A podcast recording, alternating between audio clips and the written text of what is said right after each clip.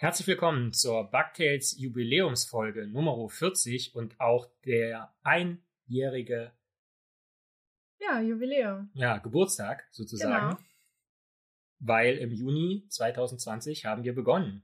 Genau. Und äh, so hat sich unser Podcast entwickelt mit Geschichten aus den Biowissenschaften und wie immer mit mir, Lorenz, und meiner Kollegin Jasmin. Genau, aber heute etwas spezieller, Jasmin.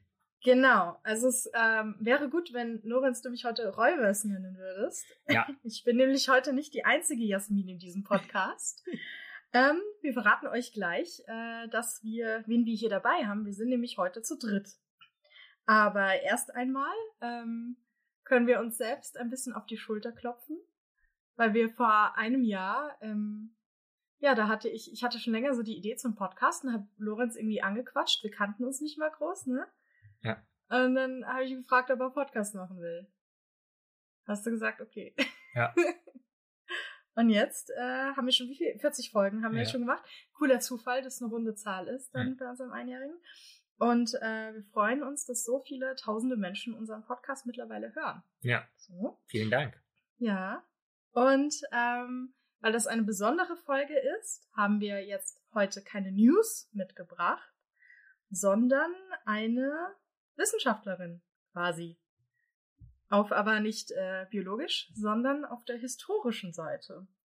Und zwar ist heute bei uns zu Gast Jasmin Lörchner. Hallo. Und sie ist Journalistin für Wirtschaft, Politik, Gesellschaft und Geschichte. Und warum wir dich eingeladen haben, du hast seit einem Jahr einen ganz tollen Podcast, auch seit einem Jahr. Der heißt Her Story. Und da geht es darum, Frauengeschichte sichtbar zu machen, was natürlich gerade im Bereich Wissenschaftlerinnen ähm, auch sehr wichtig ist und nicht immer so, es hatten wir schon das Thema, Watson Crick und so, nicht immer so gut äh, gemacht wird. Ja? Und in diesem Podcast stellt sie Frauen aus allen möglichen Bereichen vor. Politik, Wirtschaft, Kunst und Wissenschaft und allen möglichen Kontinenten und auch über die Zeitgeschichte hinweg.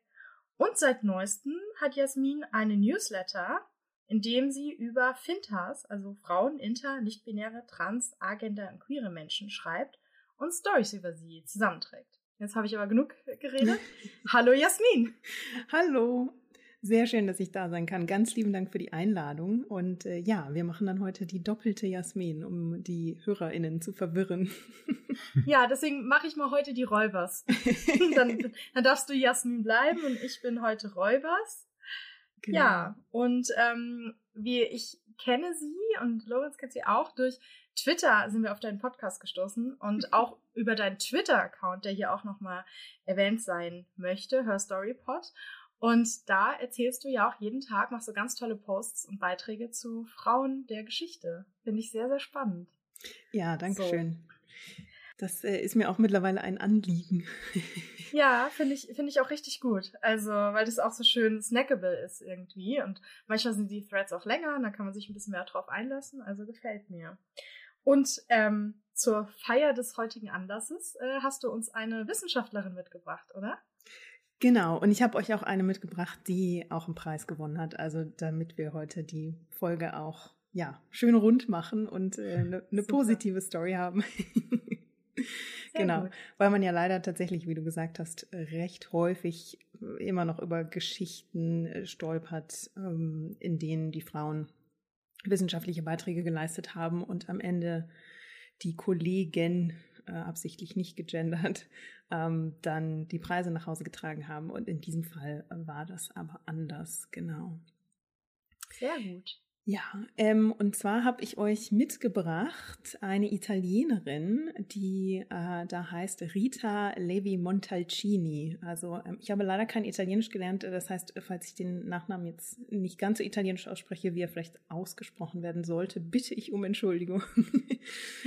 ähm, ja, also sie hat äh, ein sehr langes Leben gelebt, äh, nämlich ähm, geboren ist sie 1909 am 22. April und gestorben ist sie dann am 30. 30. Dezember 2012, also über 100 geworden und ähm, war dann auch die älteste äh, Nobelpreisträgerin. Also so viel kann ich schon ähm, verraten. Sie hat tatsächlich einen Nobelpreis bekommen, und zwar 1986.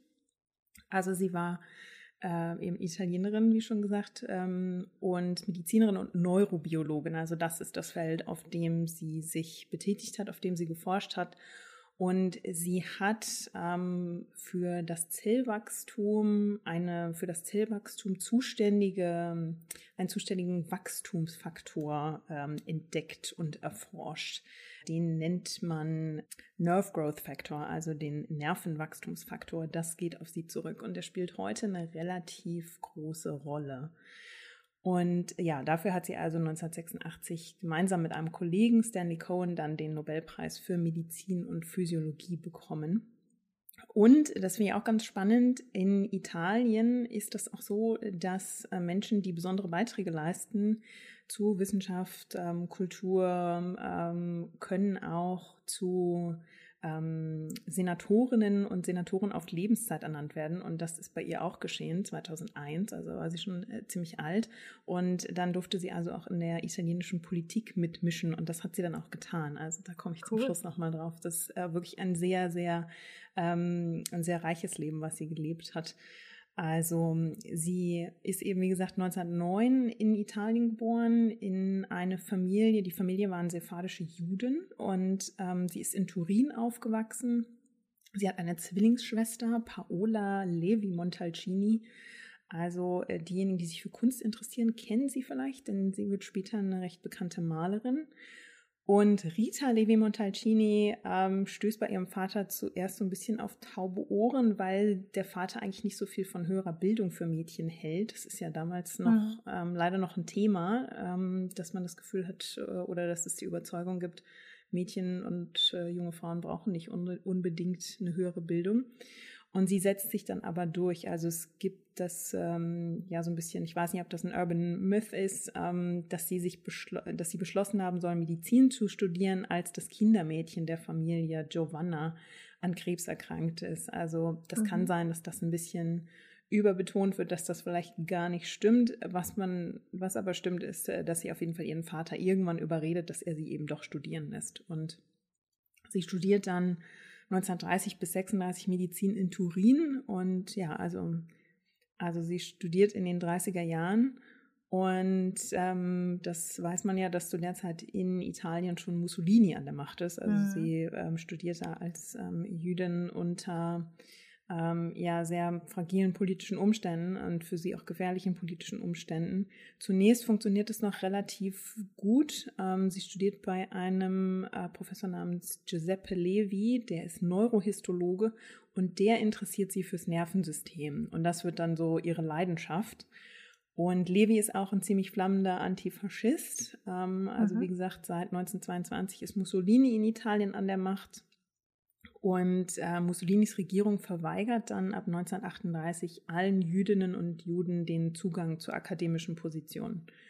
Und da hat sie ihre, ihr Studium schon zwei Jahre abgeschlossen, arbeitet als Forschungsassistentin und nach diesem Erlass verliert sie dann als Jüdin eben ihren Job und muss sich dann auch kurz danach verstecken, weil eben die Verfolgung ähm, dann wirklich stärker einsetzt. Und sie lebt dann in Florenz in einer kleinen Wohnung und weil sie eben nicht mehr im Labor arbeiten und forschen kann, forscht sie dann in ihrer Wohnung weiter. Also sie baut sich dann quasi in ihrem Schlafzimmer so ein Mini-Neurologielabor. Und, und, genau und forscht dann dort zum Nervensystem. Und ähm, sie interessiert sich also dafür, sie will herausfinden, wie die Nerven, die ja in einem Embryo schon angelegt sind, wie die so wachsen, dass sie dann am Ende in alle Gliedmaßen reichen, also ähm, bei Menschen eben Hände, Füße und so weiter. Und sie stößt dann auf einen Aufsatz von einem Forscher namens Victor äh, Hamburger. Ich glaube, der ist Amerikaner und heißt also tatsächlich Hamburger mit Nachnamen. Und der hat schon erste Experimente mit, ähm, äh, mit Kükenembryonen durchgeführt. Der hat also ähm, Gliedmaßen von den Embryonen amputiert und beobachtet dann, wie sich die Ganglien, also das sind ja die Nervenbündel oder die Bündelung von Nervenzellkörpern, ähm, man nennt die, glaube ich, auch Nervenknoten. Ähm, der beobachtet dann, dass wenn er diese Gliedmaßen amputiert, dass diese Ganglien dann deutlich zurückgehen. Und ähm, die sollen ja eigentlich bündeln die die Nerven, die vom Rückenmark kommen und leiten sie dann zu ihren eigentlichen Zielen weiter, also zu den Gliedmaßen beim Küken dann zum Beispiel mhm. Fuß oder Flügel. Ne? Und ja. er beobachtet also, wenn er diese, ähm, wenn er die amputiert, die Gliedmaßen, dann ähm, geht die Zahl dieser Ganglien in seinem Experiment also deutlich zurück und er glaubt, dass das umgebende Gewebe normalerweise so eine Art Zeichen gibt, so eine Art ähm, ähm, ja, Startschuss sozusagen, dass es den Nerven sagt, die müssen sich entwickeln. Und wenn dieses umgebende Gewebe also weg ist, ähm, weil Hamburger das ja amputiert hat, dass dann dieses Signal nicht mehr da ist. Und sie forscht also an diesem Experiment weiter, beziehungsweise wiederholt es. Und ähm, sie nutzt eine etwas andere Möglichkeit oder eine etwas andere, ähm, anderes Verfahren, um dieses Wachstum sichtbar zu machen, weil er da offenbar ein Verfahren gewählt hat, wo er das Nervenwachstum gar nicht so detailliert beobachten kann. Und sie hat dann also ihr Minilabor in ihrem Schlafzimmer und hat da so einen kleinen Inkubator und ein Mikroskop und nutzt zum Beispiel Nähnadeln so als Mini-Skalpell und ähm, als kleine äh, Spachtel und bastelt sich da quasi wirklich so ein bisschen DIY-mäßig was zusammen, um eben ihr eigenes Labor ähm, ja, betreiben zu können. Und äh, sie verbraucht natürlich jede Menge Eier, ähm, die sie für ah. ihre Experimente braucht die eben befruchtet sind und wiederholt dann dieses Experiment und indem sie die Nervenfasern also anders, ein anderes Verfahren nutzt, um deren Wachstum zu beobachten, kann sie dann in ihrem Experiment sehen, dass die Nerven also nicht einfach sofort aufhören zu wachsen, wenn man ein Gliedmaß amputiert, sondern dass die im Gegenteil zunächst sogar noch wachsen und dann aber eben ihr Ziel, wo sie eigentlich hinwachsen wollen, nicht mehr erreichen und dann absterben. Und daraus schließt sie eben, dass es so eine Art Botenstoff gibt oder so eben so ein, so ein Signalstoff, der das Zeichen zum Wachstum gibt, ähm, der, der nicht nur das Zeichen gibt, sondern der diesen, diesen, dieses Wachstum regelrecht antreibt. Und ja, sie, sie macht diese Forschung also in den ähm, Ende der 30er Jahre und um sie herum ist eben ja Zweiter Weltkrieg und Ende 1942 werden die Bombenangriffe auch in Florenz dann so schlimm, dass die Familie aufs Land fliehen muss. Und sie führt dann aber trotzdem, sie baut sich auch da wieder so eine Art Labor auf und muss dann immer mit dem Fahrrad zum Bauern fahren, um dann frische Eier für ihre Experimente zu kaufen.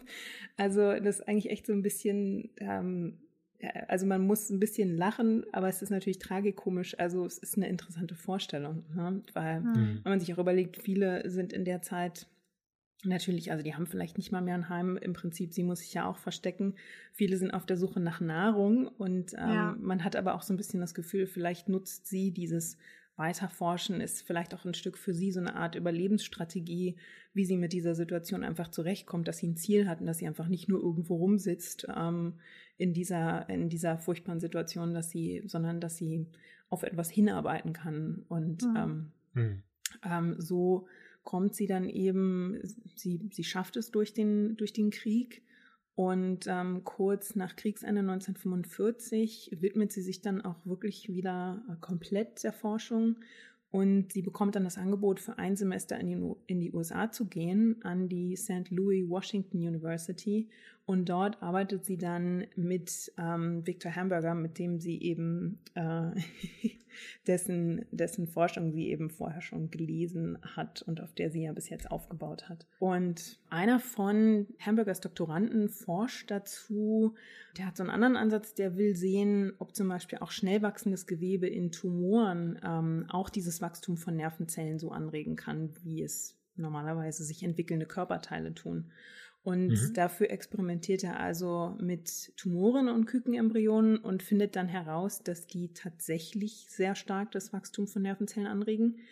Und er glaubt, dass das zum Beispiel mit der Oberfläche des Tumors was zu tun hat.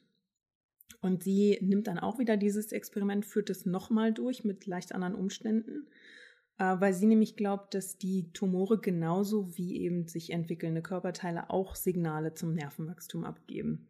Und weil sie aber nur mit relativ wenigen befruchteten Eiern experimentiert, hat sie irgendwann das Problem, sie muss dieses Experiment ja, skalieren. Also sie muss ja, ja eine gewisse Zahl an, ähm, also sie, sie muss ein quantifizierbares Ergebnis produzieren, damit man eben nicht sagt, ja, das sind jetzt nur Einzelerkenntnisse, das ist ein Einzelbefund und kann es damit dann einfach abtun. Sie muss also einen Weg finden, um das in wesentlich höherem Ausmaß zu tun oder größerem Ausmaß. Und was macht sie also? Sie schnappt sich zwei dieser Labormäuse, ähm, die mit diesen Tumoren gezüchtet werden. Und angeblich packt sie sie in ihre Handtasche und fliegt mit denen dann nach, nach Rio de Janeiro. Ach ähm, meine Güte. weil in Rio de Janeiro gibt es einen anderen Doktoranden von dem Victor Hamburger, der eben auch in diesem Feld forscht und die haben dann ein Labor, in dem sie mitarbeiten kann. Und dort kultiviert sie dann erstmal jede Menge dieser Nervenknoten, dieser Ganglien und lässt die dann nicht, ähm, wie in dem anderen Experiment, da wird der Tumor auf das, ähm, mit dem Küken zusammen ähm, ja, kombiniert oder da drauf gesetzt, also das Embryo, sondern sie lässt die Ganglien in der Nähe der Proben dieser Maustumore wachsen und sieht dann schon nach 24 Stunden, dass sich neue Nerven rund um die Ganglien herum bilden, dass die wachsen und am stärksten auf der Seite, die diesem Tumor zugerichtet ist oder zugewandt ist. Und das ist für sie also ein guter Beweis für ihre Theorie, dass es diesen Nervenwachstumsfaktor gibt. Und im Verlauf von weiteren Experimenten kommt sie dann auch bei diesem, bei diesem Wort an, bei diesem Namen an. Und das, diese Entdeckung ist eben heute auch als Nervenwachstumsfaktor bekannt.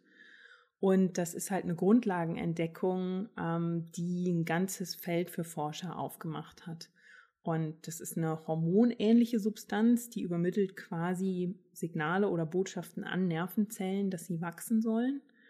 Und heute weiß man, dass es hunderte von diesen Substanzen gibt. Und ähm, ja, also das heißt auch diese, wenn die eben Signale an Nerven geben, dass Nerven wachsen müssen, haben die natürlich auch, gibt es ja ganz viel Potenzial, wofür man die nutzen kann. Ne? Also, dass man damit vielleicht bestimmte Krankheiten in Schach halten kann, also Nervenkrankheiten wie zum Beispiel Parkinson, wo die Nerven ja absterben zum Teil. Und das ist also ein ganz wichtiges Feld, ähm, für das sie dann eine Grundlagenforschung gelegt hat und das halt in der Medizin wirklich ähm, ja, wichtige ähm, Forschungen mit vorantreiben kann. Und da kommt sie ungefähr so in den 50ern, 60ern an und ab den 60ern pendelt sie dann für ihre Arbeit zwischen den USA und Italien sie bekommt nämlich in Rom ein eigenes Labor und arbeitet dort und gleichzeitig arbeitet sie eben auch in den USA mit ihren Kolleginnen weiter. Und die Mitarbeiter in, in Italien sagen von ihr, dass sie eigentlich so, die ist so ein richtiger Workaholic. Also sie bekommt, ähm, sie macht schon morgens kurz vor sieben Anrufe bei ihren Mitarbeitern oder noch am sehr späten Abend und will dann Versuchsaufbauten durchsprechen für die nächsten Experimente. Oh Gott. genau. Kommt mir bekannt vor. Klingt, klingt leidenschaftlich, aber wenn man dann die andere Person ist, ist auch nicht so schön. Genau, ich habe auch gedacht, mm, Work-Life-Balance. Mm. Ja. Ähm, aber also die Mitarbeiter sagen wohl, dass sie das eigentlich total inspirierend fanden. Also ich glaube, da gab es bestimmt auch mal den einen oder anderen Moment, ähm, wo die das vielleicht nicht ganz so toll fanden. Also ich nicht ganz so inspirierend. Genau, ich würde das nicht unbedingt immer nur inspirierend finden, wenn man mich irgendwie noch abends um 22 Uhr anruft, um über ja, ähm, ja Versuchsaufbauten zu sprechen. Ne? So sehr man seine Arbeit vielleicht auch liebt, aber ja.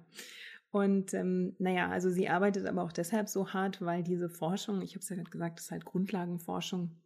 Wenn sowas so neu ist, dann gibt es natürlich erstmal viele hochgezogene Augenbrauen.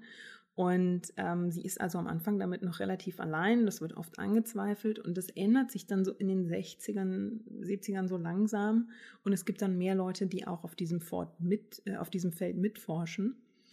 Und da ist es dann so, dass sie erstmal so ein bisschen, ja, fast ein bisschen rumpoltert. Also sie hat jetzt so lange allein in dem Feld geforscht, dass sie dann fast, ja, ein bisschen äh, unhappy darüber ist, dass jetzt da so viele in ihrem Forschungsfeld mitmischen. Also sie fährt dann wohl eine Zeit lang auf Konferenzen, hört sich dann die Vorträge an ähm, und stellt dann anschließend Fragen, die eigentlich mehr so ein bisschen Monologe sind, in denen sie dann recht viel über ihre eigene Forschung spricht. Ähm, was ich glaube ich, also ich finde es eigentlich auch ein bisschen verständlich. Also wenn man so ja. lang geforscht hat und so allein stand und man ist immer angezweifelt worden und die Leute wollten von der Forschung nichts wissen, dann kann ich auch verstehen, dass sie vielleicht am Anfang so eine Art, ja, Reflex hatte, da sich so ein bisschen gegen zu wehren, dass jetzt andere Leute da in ihre Forschung so ein bisschen reinpfuschen. Also sie war offenbar auch sehr methodisch, hatte genaue Vorstellungen, wie sie ihre Experimente macht und aufbaut. Und wenn Leute das ein bisschen anders angegangen sind, dann hat sie sich davon anfangs fast so ein bisschen in Frage gestellt gefühlt. Und also ich glaube, es ist ihr dann aber irgendwann bewusst geworden. Also es ist ja eigentlich genau das, was Forschung vorantreibt. Ne? Also dass wir etablierte Ansätze hinterfragen und auch mal was Neues ausprobieren und genau dadurch dann ja auch neue Entdeckungen machen. Also und zur Wahrheit, zur Wahrheit gehört auch dazu, dass wenn man auf so wissenschaftliche Konferenzen fährt, dass es dann die Vielzahl der Leute eher äh, betrifft, dass äh, die monologisieren, anstatt Fragen zu stellen. Das ist eher die Regel als die Ausnahme. Ja, ja. Das, äh, ich glaube, es kennen viele auch aus Meetings, ne? sich ähm, ja. melden und dann nochmal monologisieren, was der oder die Vorrednerin gerade gesagt hat. Ja. Ich glaube, es ist generell sehr verbreitet. Ja, und sie hat sich dann auch irgendwann ähm, damit arrangiert und fand es dann, hat es dann auch als Bereicherung empfunden und ähm, wurde dann in dem Feld auch wirklich sehr respektiert, weil sie eben so viel Grundlagenforschung da gelegt hat und, und ähm, gemacht hat. Und sie hat dann zum Beispiel in ihrer Forschung später auch noch herausgefunden, dass diese NGFs, also diese Nervenwachstumsfaktoren, sogar Auswirkungen auf das Immunsystem haben können. Und sie ist dann auch wirklich, ja, so ab den 60ern, Ende der 60er ist sie wirklich sehr unermüdlich auch, was ihren Einsatz für die Wissenschaften generell anbelangt. Also sie kehrt nach Italien zurück und in Italien ähm, hat die Wissenschaft zu dieser Zeit jetzt nicht so den wahnsinnig besten Ruf. Also Italien ist zum Teil eben so ein bisschen von Korruption ähm, durchzogen, je nach Stadt. Und ähm, das zieht sich eben bis in die Politik. Und das Problem ist eben auch, dass die Wissenschaft vor allem zu wenig Budget hat in Italien. Und sie kehrt nach Italien zurück 1969, äh, wenn sie eben anfängt, da zu pendeln in ihr Labor in Rom und macht sich da wirklich sehr dafür stark, dass ähm, die Wissenschaften in Italien aus ihrer Mittelmäßigkeit, wie sie das selber nennt, ja befreit werden sollen und dass man eben da wirklich wieder investiert und Wissenschaft wieder hochklassig macht. Und ja, also all dieses kulminiert dann 1986 in ihrem Nobelpreis äh, für Medizin und Physiologie, den sie bekommt, zusammen mit dem Kollegen Stanley Cohen, der eben auch in diesem Feld forscht. Hatte sie mit dem mal interagiert im Vorhinein schon oder?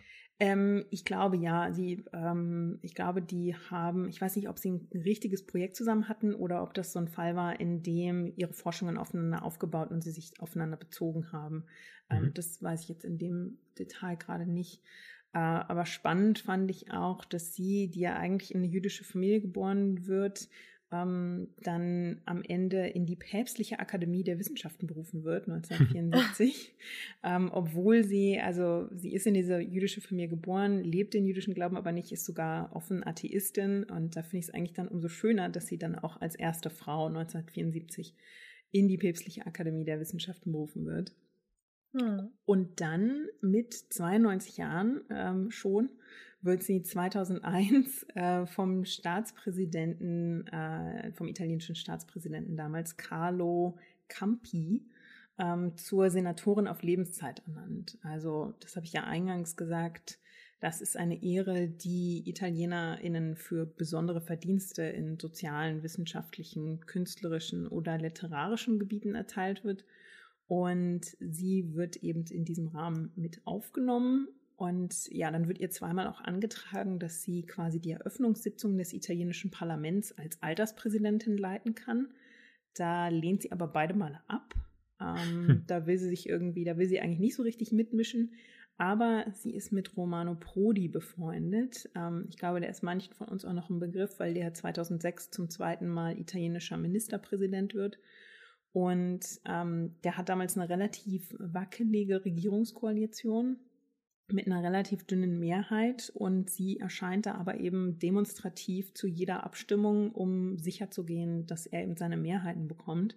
Aber was ich spannend fand, war, dass 2006 dann ähm, haben, rasseln die trotzdem so ein bisschen aneinander, obwohl die eigentlich gut befreundet sind.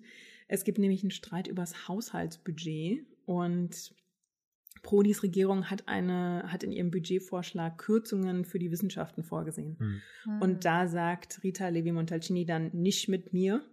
Zu und, Recht. Genau. Ja. Und ähm, dann sagt sie, ja, dann kriegt ihr als Senatorin meine Stimme nicht und setzt sich damit dann auch durch. Und Prodi gibt dann nach, die Kürzungen gehen also nicht durch.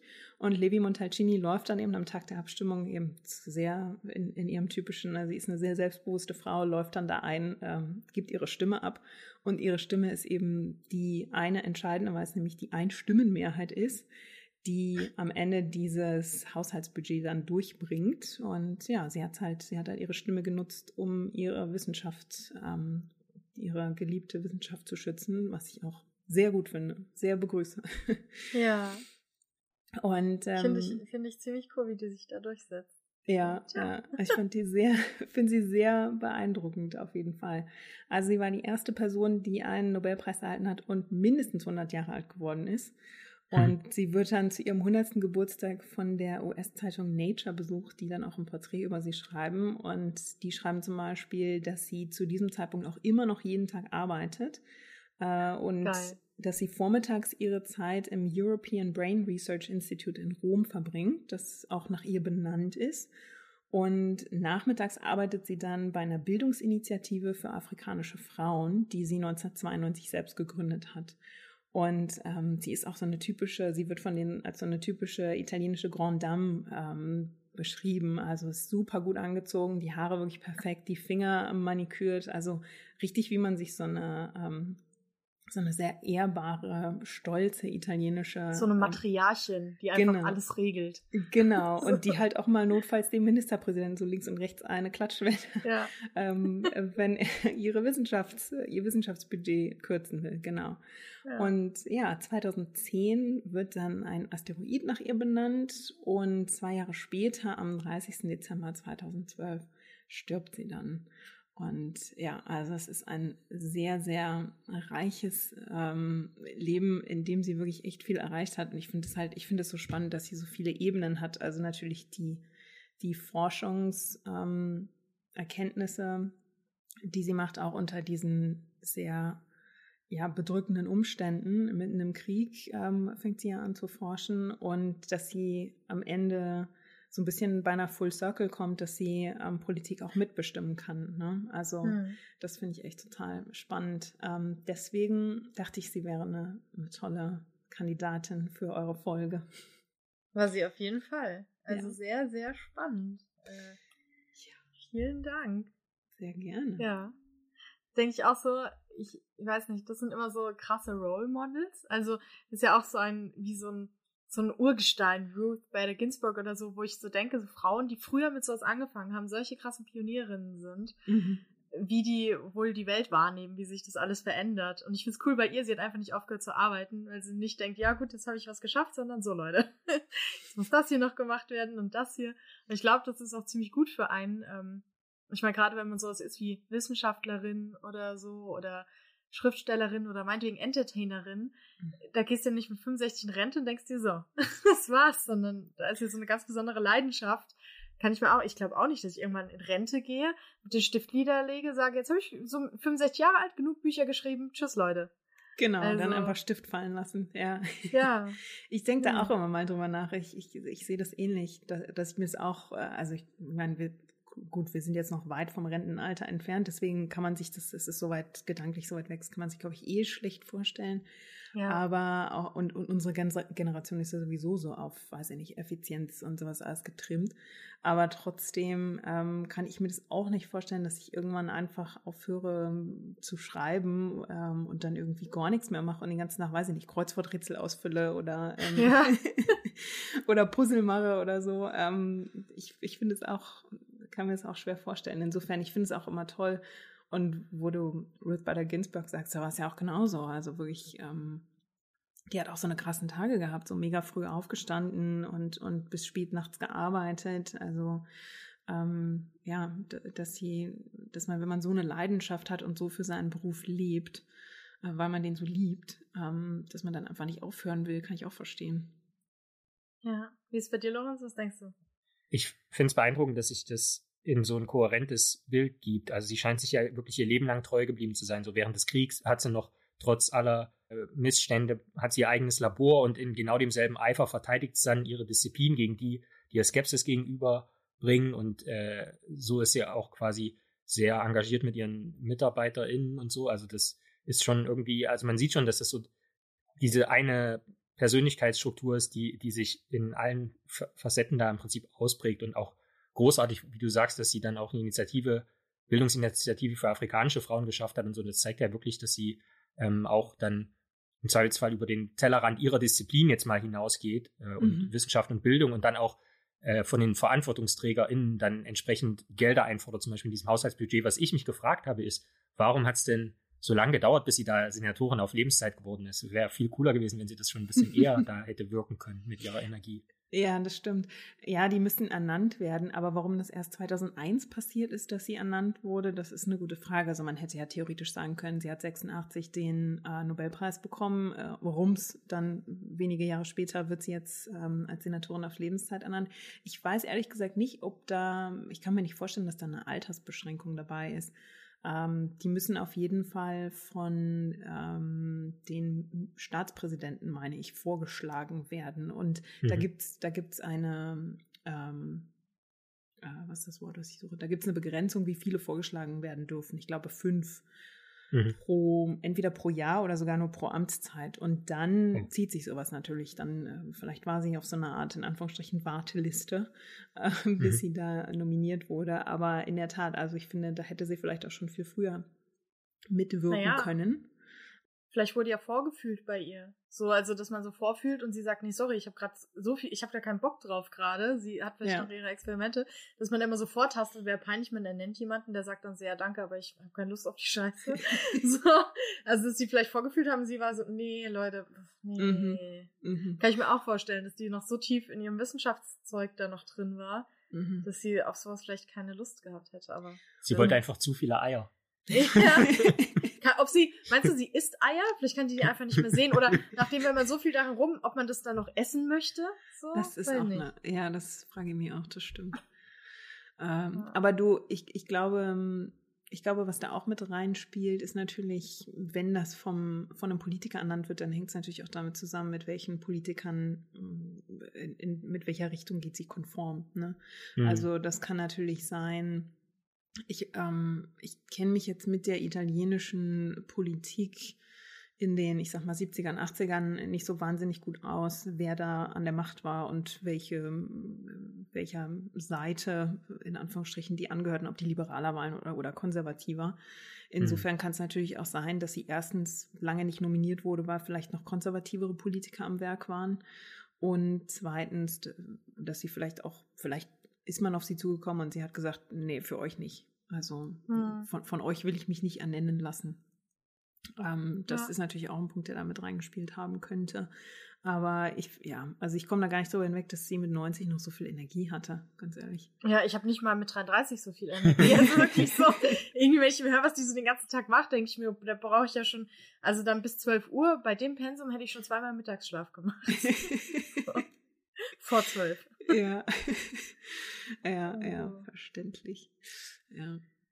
Ja, deswegen werde ich sowas halt nicht erreichen, aber ist auch okay für mich.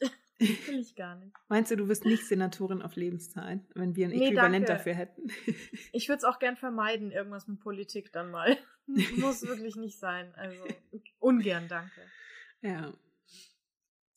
Verständlich. Gibt es über Sie denn eine Biografie oder wo hast du das jetzt alles äh, zusammengetragen?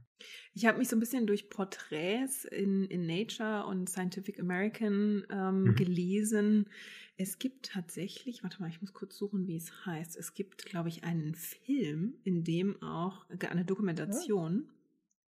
Death by Design, The Life and Times of Life and Times von 1997, cool. ähm, in dem über sie und ich glaube, da geht es auch mal kurz um ihre Schwester, aber hauptsächlich geht es um Zellenbiologie ähm, ähm, und den Tod von Zellen. Und da ähm, kommt sie eben drin vor. Genau, auch ihre Schwester wird da kurz erwähnt. Und auch, ähm, die sind mir jetzt nicht direkt ein Begriff, Martin Raff und Polly Matzinger.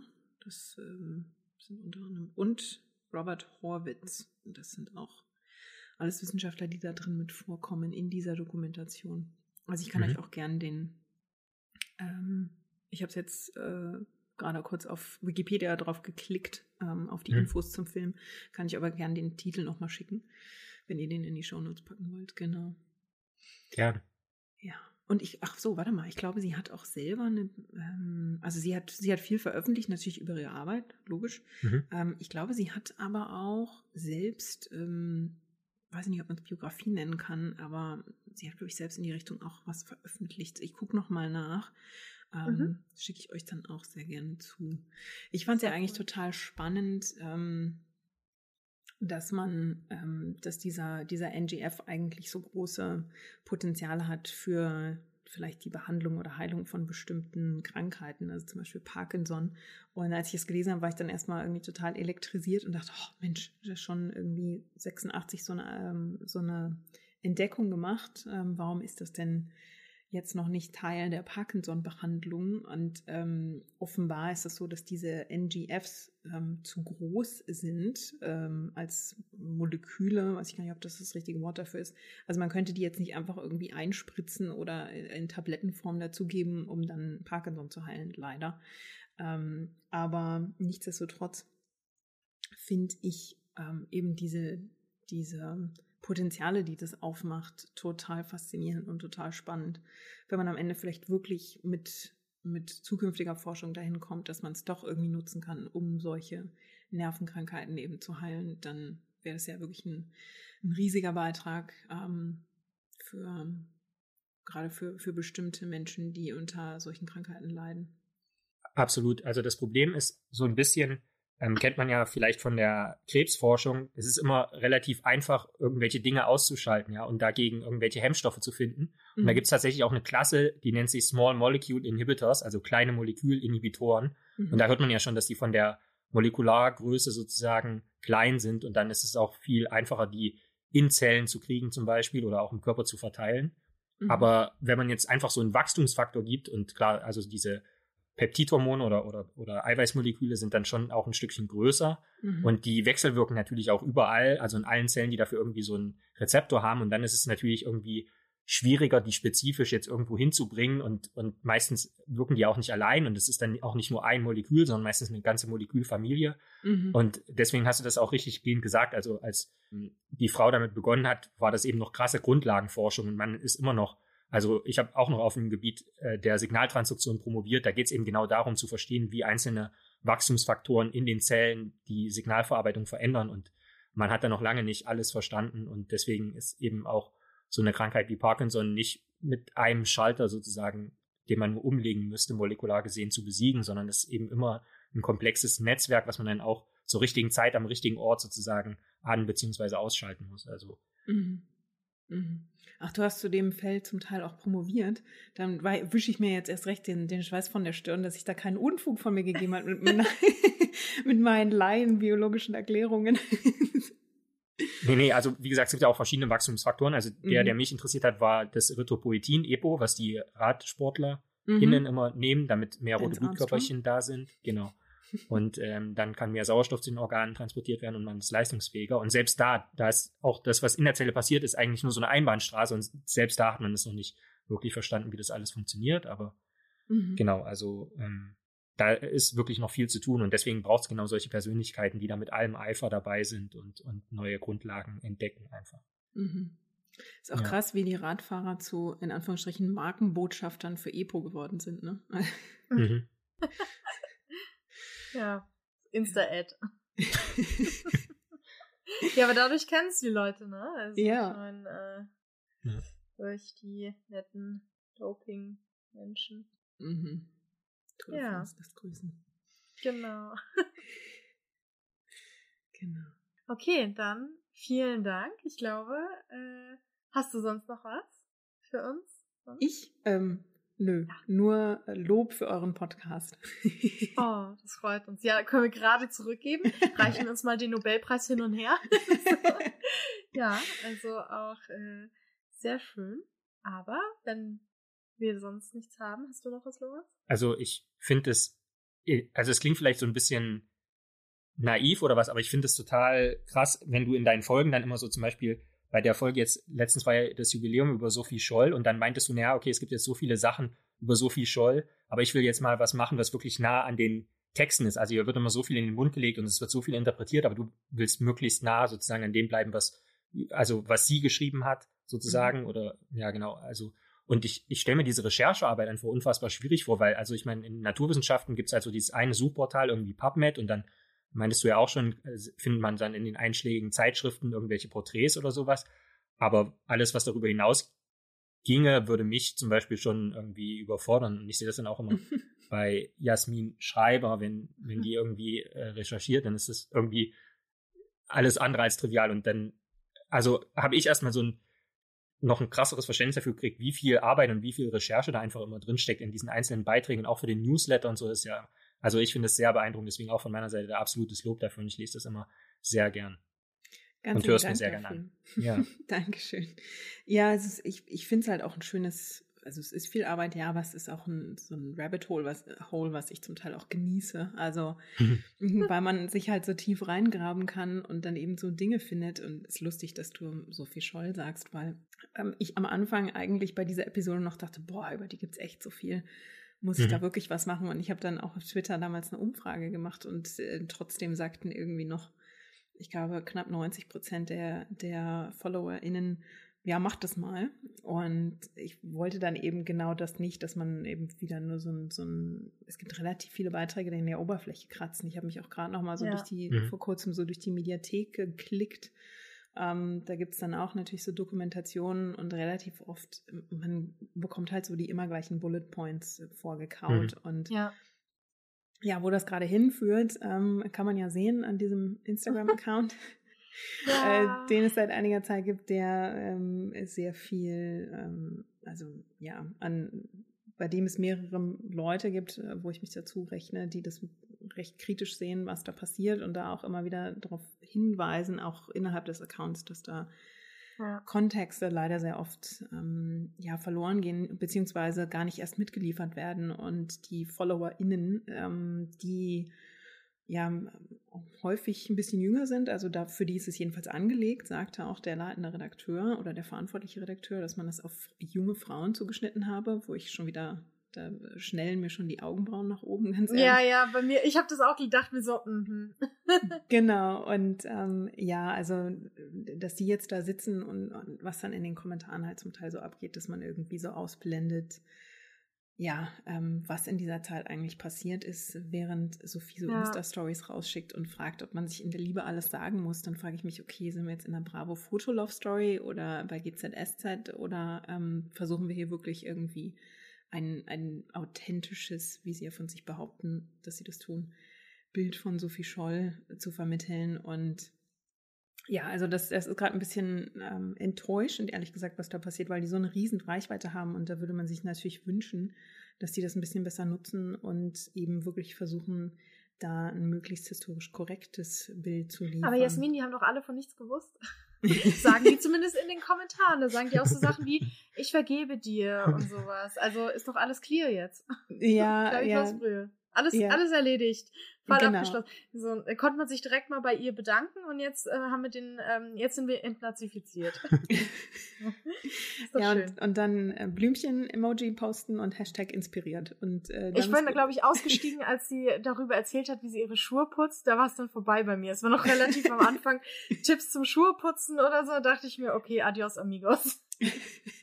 ja, ich so. meine, das, das wäre ja an und für sich alles legitim, wenn man eben auch ja, Kontexte einstreuen würde. Also wenn man eben. eben wirklich sagt, okay, hier, natürlich ist das auch ein Stück Alltag im Dritten Reich gewesen. Ich weiß jetzt nicht, ob man äh, unbedingt darauf hinweisen muss, dass Leute im Dritten Reich auch ihre Schuhe geputzt haben und womit. Weil, gut, das fände ich jetzt immer noch relativ redundant. Aber natürlich gab es irgendwie einen Alltag in, ähm, in jedem Haushalt. Ähm, aber ich kann halt nicht ausblenden, dass dieser Alltag in sehr, sehr vielen deutschen Haushalten sehr nationalsozialistisch durchsetzt war und ähm, ja. was für eine Denke da geherrscht hat und mit wie vielen Dingen die Leute konform gegangen sind. Und dazu gehörte eben auch systematische Verfolgung und Ermordung ähm, von äh, unliebsamen, in Anführungsstrichen, BürgerInnen und ähm, eben, eben nicht nur Jüdinnen und Juden, sondern auch Sintize und Romja und ähm, politisch unbequeme Menschen. Also, dass das irgendwie so in so einem Instagram-Feed so weich gespült wird und da bisher so gar nichts passiert ist. Ich glaube, heute Morgen haben sie einen neuen Post ähm, mal abgesetzt, der so ein bisschen mehr Hintergrund liefert. Ähm, das muss man jetzt mal beobachten. Wenn sich das ändert, wäre das ja schön. Aber also hm, bis, ja. bisher in den vier Wochen oder was das jetzt gelaufen ist, ist es halt echt ein bisschen, ja. Das ist wie jede Sophie Scholl-Doku ever. Ja, Mhm. sie fand die Naz Nationalsozialismus ganz blöd. Gut, stimmt zwar nicht, aber egal. Ja, und ihr war das, ich meine, sie war sehr religiös, das wird ja auch kaum, irgendwie da kaum, zumindest als ich den Mhm. noch so beobachtet habe, kaum thematisiert und dass sie aufgrund ihrer religiösen Weltanschauung damit sehr gehadert hat und mit vielen anderen Sachen auch, also zum Beispiel auch mit ihrer Lust und Leiblichkeit und dann werden da, wird so getan, als hätte sie ganze Nacktbilder gemalt und so, also es ist alles irgendwie, naja, egal, aber Naja. jetzt trifft mir voll ab, jetzt Genau. hier. Hashtag So. Make Love, not War. Ja, oh Gott, ich fand das ganz, da dachte ich auch so, okay, ah, ach, nee. Aber das Ja. Schöne, ist ja das Gute an Wissenschaften. Äh, Belege sind immer sehr wichtig. Ich stehe auf Belege. Ich bin zwar eine junge Frau, trotzdem lese ich gern Belege. Ungewöhnlich anscheinend in den Augen dieser Menschen, aber ähm, Ich ja, finde Fußnoten cool. Weiter zu. Ja, da kann man auch so ein bisschen, eben, ich, dieses Rabbit Hole, wenn man irgendwas recherchiert, dann klickt man noch auf diesen Querverweis und auf diesen Querverweis und auf einmal kommt man bei, weiß ich nicht, irgendwie Lautenspiel des Minnegesangs im 15. Jahrhundert und hat angefangen bei DNA-Polymerase oder so. Finde ich super. Also, Ja. äh, Und Ja. äh, so ist es bei mir auch oft, wenn ich recherchiere, um da den, den Bogen zurückzuschlagen zu dem, was äh, Lorenz gesagt hat, ähm, dass eben die Recherche sehr, sehr umfangreich ist. Aber genau da findet man eben auch die Perlen oder das, was man vorher nicht auf dem Radar hatte, weil es eben Ja. oft, ähm, wenn irgendwo zusammengefasst wird, weil dann oft solche Details rausfallen. Und die finde ich dann aber eigentlich gerade spannend, weil die dir eben mehr Details entweder zur Biografie oder zu dem, was, was die, wozu die Menschen geforscht haben, ähm, äh, geben. Und für mich, ich finde die gerade lohnenswert, weil ich so Quellen finde, die ich halt bei so einem, ja, weiß ich nicht, bei so einer Schnellzusammenfassung einfach nicht finden würde. Und deswegen ähm, gehe ich dann auch gerne auf solche, auch auf solche Portale. Also du meinst ja PubMed, ich nutze auch oft ähm, in den USA gibt's JSTOR. Ähm, das nutze ich Mhm. auch oft. Da kannst du dich auch durchfräsen und da sind auch momentan ganz viele Artikel kostenlos. Ähm, äh, Mhm. Wegen Pandemie haben die da irgendwie 100 im Jahr oder so sind kostenlos. Also da kannst du lesen, bis es dir aus den Ohren kommt. Und ähm, ich nutze es auch total gern. Da, da Cool. ist der ganze juicy Stuff. sehr cool. ja. Ja, dann äh, sage ich schon mal Danke, dass du da warst und wir so schön einerseits über eine Wissenschaftlerin, dann über die Wissenschaft an sich äh, sprechen konnten. Danke für die Einladung. Ja, und ich bedanke mich auch. Also ich habe es äh, auch sehr genossen. Ja, Ihr hattet auch mal äh, weniger Arbeit in eurer Jubiläumsfolge. Auch gut, oder? Ja, das war, man muss sich ja auch mal feiern lassen hier. Genau, Jetzt genau. haben wir dich die ganze Arbeit machen lassen. das ist auch in Ordnung. Das darf auch mal sein. Ich habe sehr gerne Ja. gemacht. Ganz, ganz lieben Dank für die Einladung. Ich habe mich sehr gefreut. Sehr schön, das freut uns. Das war unsere 40. und die einjährige Jubiläumsfolge von Bugtails, eurem Lieblingspodcast mit Geschichten aus den Biowissenschaften. Wir hoffen, dass ihr nächstes Mal wieder einschaltet, uns treu bleibt und uns auf ganz vielen tollen Podcast-Portalen positiv, höchst positiv, höchst, höchst, höchst positiv bewertet und natürlich euren FreundInnen, euren Verwandten, Menschen im Supermarkt, die ihr gar nicht kennt, ansprecht und denen sagt, Mensch, kennt ihr den Bock, äh, Podcast Bugtails? Hört den doch mal. Dann wünschen wir euch eine schöne Woche und wir hören uns in zwei Wochen wieder. Bis dann. Macht's gut. Bis dann.